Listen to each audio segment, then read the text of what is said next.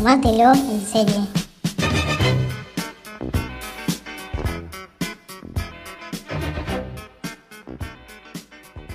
Hola amigos, ¿cómo están? Estamos aquí de vuelta eh, en un nuevo Tomatero en serie. ¿Cómo andas, Lilita?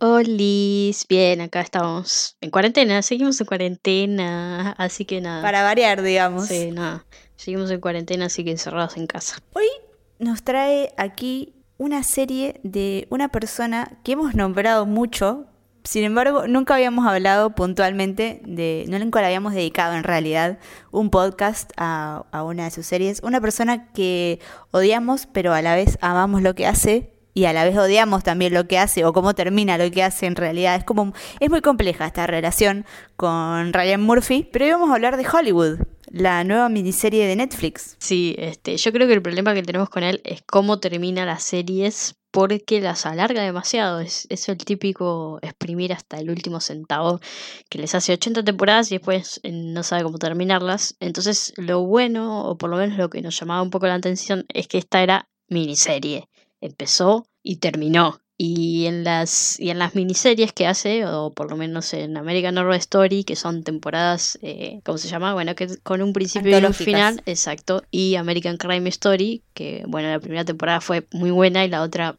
vaso, pero igualmente esas, al ser cortitas, tienen otra cuestión, o por ejemplo Pose o, o Feud, esas son muy buenas, ¿y por qué? Porque son cortitas, pero posta que posta que hablamos casi siempre en todos los capítulos lo nombramos, no sabemos por qué. Y nunca habíamos hecho un podcast dedicado a alguna de sus series. No, lo cierto también es que cuando vimos eh, Feud todavía no estábamos haciendo esto. Y lo último que había hecho era de Politician, si mal no recuerdo. Que la empecé a ver y la dejé, la verdad, porque no, no me gustó. Pero lo cierto es que siempre está como presente Ryan Murphy. Eh, o por lo que le hizo a Nip o por lo que le hizo a Glee, o por otras eh, historias que yo no sigo. Por ejemplo, a mí, yo nunca vi American Horror Story, he visto algún capítulo así como bastante aislado, pero sí sé que también le ha pasado que ha tenido temporadas muy malas y temporadas excelentes. Sí, sobre todo las primeras. Bueno, mi temporada preferida de American Horror Story es la segunda, me parece, que es la que meten así tipo temas ovnis y después tienen, después estuvo así como me pasa que es como una temporada buena, una temporada mala, la anterior, la última digamos, me pareció muy chota, pero después la otra que era más en el tema, ¿cómo era? Tipo como una era medio Trump, pero súper peor, había estado muy zarpada, pero bueno, es como así, una buena, una mala. Y no sé si también si es algo bueno o malo, que es que el chabón repite eh, actores en casi todas sus series, son miniseries. Sí, tiene, tiene ahí como un par de cinco o seis actores fetiches. Eh, Jessica Lange. Jessica Lange, Sarah Paulson. Darren Criss. Eh, Darren Criss, Evan Peters. Hay un par ahí también que como que van repitiendo siempre. Bueno, y ahora... Katy Bates también. David Cornsewet es el protagonista de Hollywood que también salen de Politician. No vi de Politician, ni pienso verla. No, no, no la veas. Eh, pero yo ya te digo, vi un par de capítulos y, y aparece el. Bueno, Whitney Paltrow también, pero ahí también hay una cuestión de que ella eh, está en pareja con Ian Brennan, que es el otro productor de todas las cosas que hace Ryan Murphy. Sí, es que encima el chabón, bueno, para los que no saben, firmó un contrato súper recontra millonario con Netflix. Entonces el chabón literalmente está en todos lados. El otro día me puse a ver un documental, eh, ¿cómo se llama? Em, a Secret Love, me parece que es el de dos eh, mujeres que ocultan su amor como por 70 años. Y ni bien empieza, dice, productor ejecutivo Ryan Murphy. Es como, dale, o sea, yo no lo vi por vos, basta. Vaya, güey, el, documental es re lindo. tengo ganas de verlo, todavía no, no lo vi, pero lo tengo ahí pendiente. Bueno, si querés llorar, mirad. Bueno, le, le voy a dar una chance. Eh, de hecho, en este contrato que hizo con Netflix, eh, también están preparando una peli musical eh, basada en un musical de, de, Broadway que se llama The Prom, que la tuvieron que parar ahora obviamente por el coronavirus, digamos como pasó con un montón de otras producciones, pero estaban trabajando en esa peli que, si mal no recuerdo, trabaja Sarah Paulson. Obvio. Y bueno, acá en Hollywood no está Sarah Paulson, pero está su mujer, que ahora no me acuerdo el nombre, pero está ella. Y está Darren Criss porfa. basta de. Basta de Darren Criss. Basta, me parece un actor. Basta de decir que es buen actor. O sea, no me parece un mal actor, pero basta. Es un me, digamos. Y además, siempre, siempre termina teniendo algún momento en las series en las que aparece en la que se pone en nene caprichoso tonto y se pone insoportable. Eh, en, en, Glee le pasó más o menos desde que apareció. Em, después, bueno, en, en American Crime Story su personaje es insoportable. Que dicho sea de paso, este es un gran paréntesis porque, bueno, ya que estamos hablando de Ryan Murphy, lo vamos a criticar.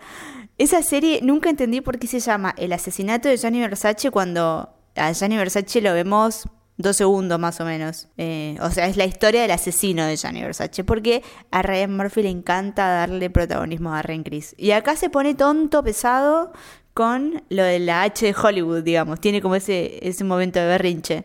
Sí, igual eh, me gustó igualmente que no sea él el protagonista, así entre comillas, que no tiene, no es él, no tiene tanto tiempo en pantalla. Eso fue como, bueno. No, de hecho tuvimos un capítulo, el primer capítulo, él no aparece. Gracias. Nada, sí, hay, hay varios protas. Eso está bueno también. Él, em, él ganó un premio por, por American Crime, ¿no? Por la 1, por la 1 sí ganó todo. No, no, eh, Darren Criss. Ah, eh, no sé. Porque tengo, o sea, me acuerdo de que estaba nominado y no lo podía creer y, y tengo el recuerdo de haberme enojado, pero no me acuerdo si porque lo habían nominado o porque, o porque había ganado algún premio. No sé, ahora busco, estoy buscando ahora mismo, pero me parece que no.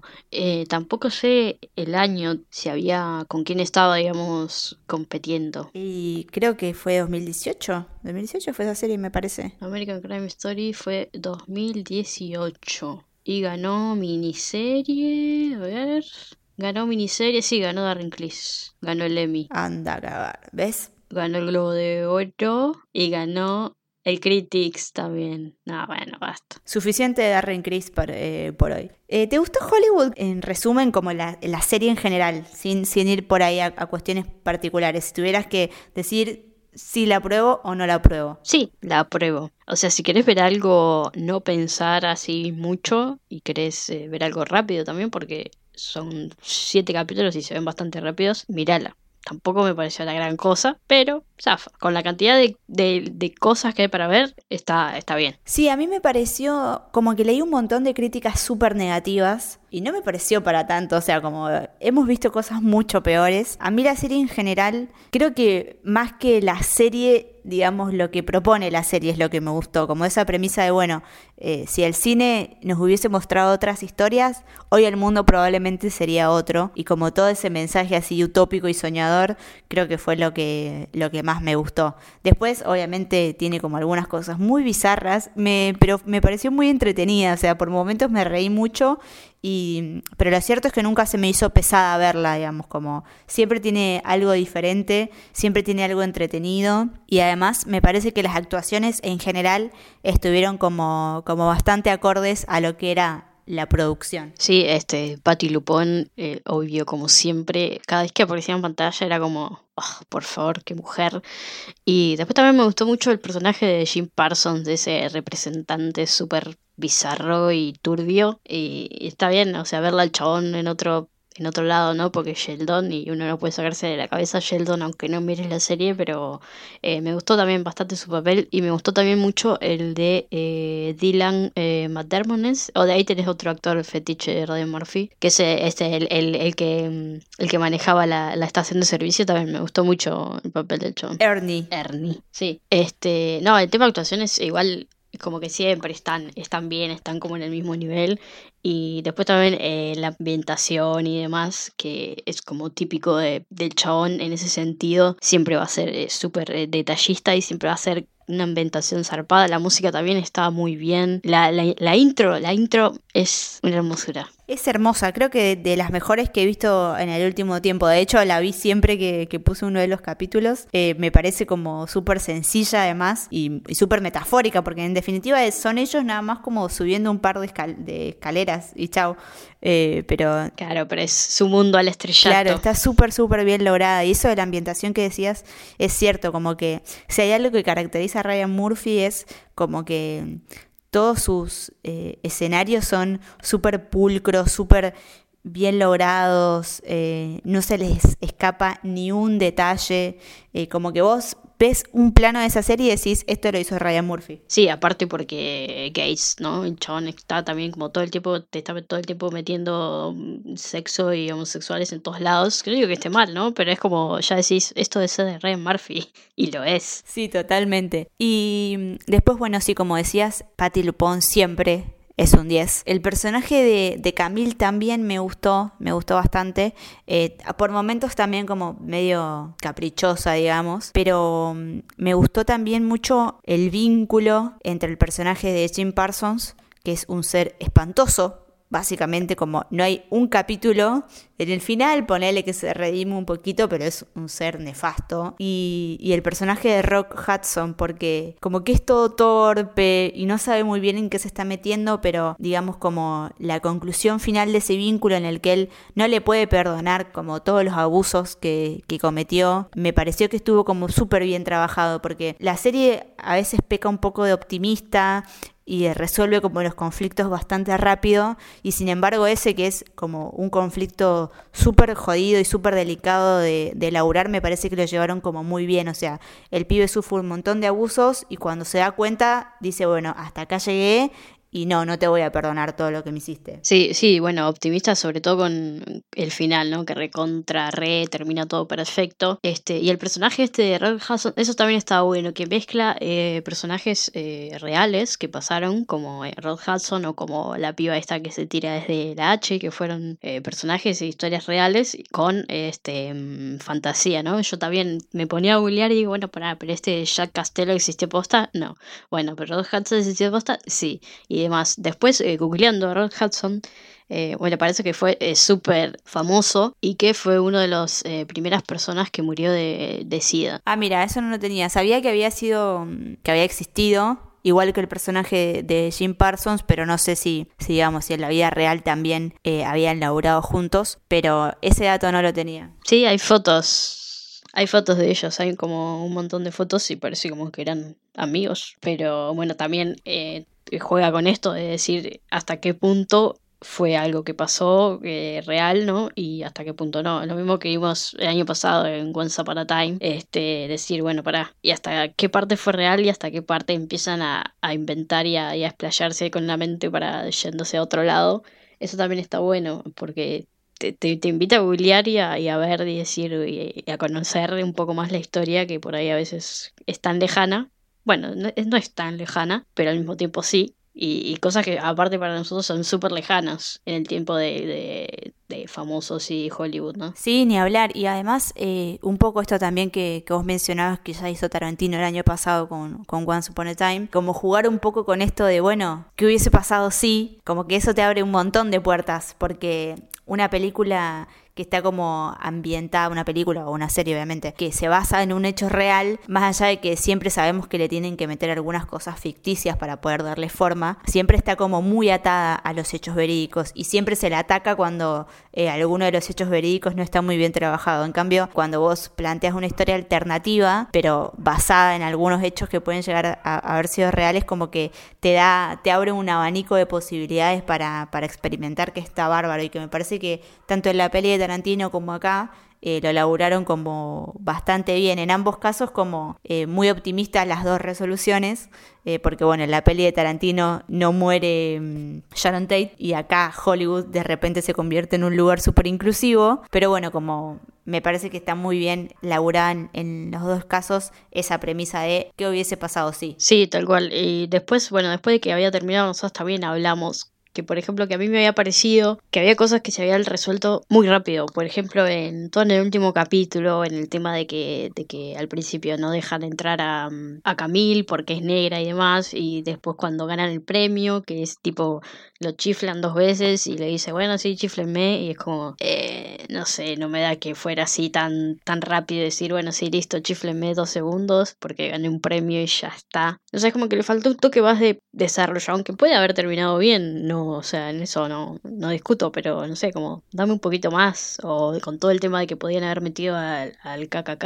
o lo que sea. Sí, ¿no? Como que mm, en, en la cuestión conflicto no, no ahondaron demasiado, digo, como que cerraron algunos cines en el sur, pero después eh, rompen el récord de taquillas, como que tuvieron un par de protestas ahí en, el, eh, en la puerta del estudio, pero después la película se pudo hacer normalmente, como que, mm, digamos, sabemos que en la vida real eh, las protestas de los extremistas blancos, del KKK, como digamos, de, eh, de todos esos eh, grupos de odio, siempre sus protestas y sus maneras de oponerse a algo fueron muy violentas. Claro, o sea, si ahora en la vida real, en el 2020, siguen siendo las protestas súper violentas. Imagínate en el- los 40 en los que los negros eran otra animales, ¿entendés? Y imagínate a una persona negra eh, en una pantalla en Hollywood haciendo una película que tenía que ser para blancos. O sea, es como, como que se metieron pero hasta la orillita, o sea, no se pusieron un poco más eh, profundo, sino que todo, eh, todos, todos, todos los temas que hablan es como un poquito por arriba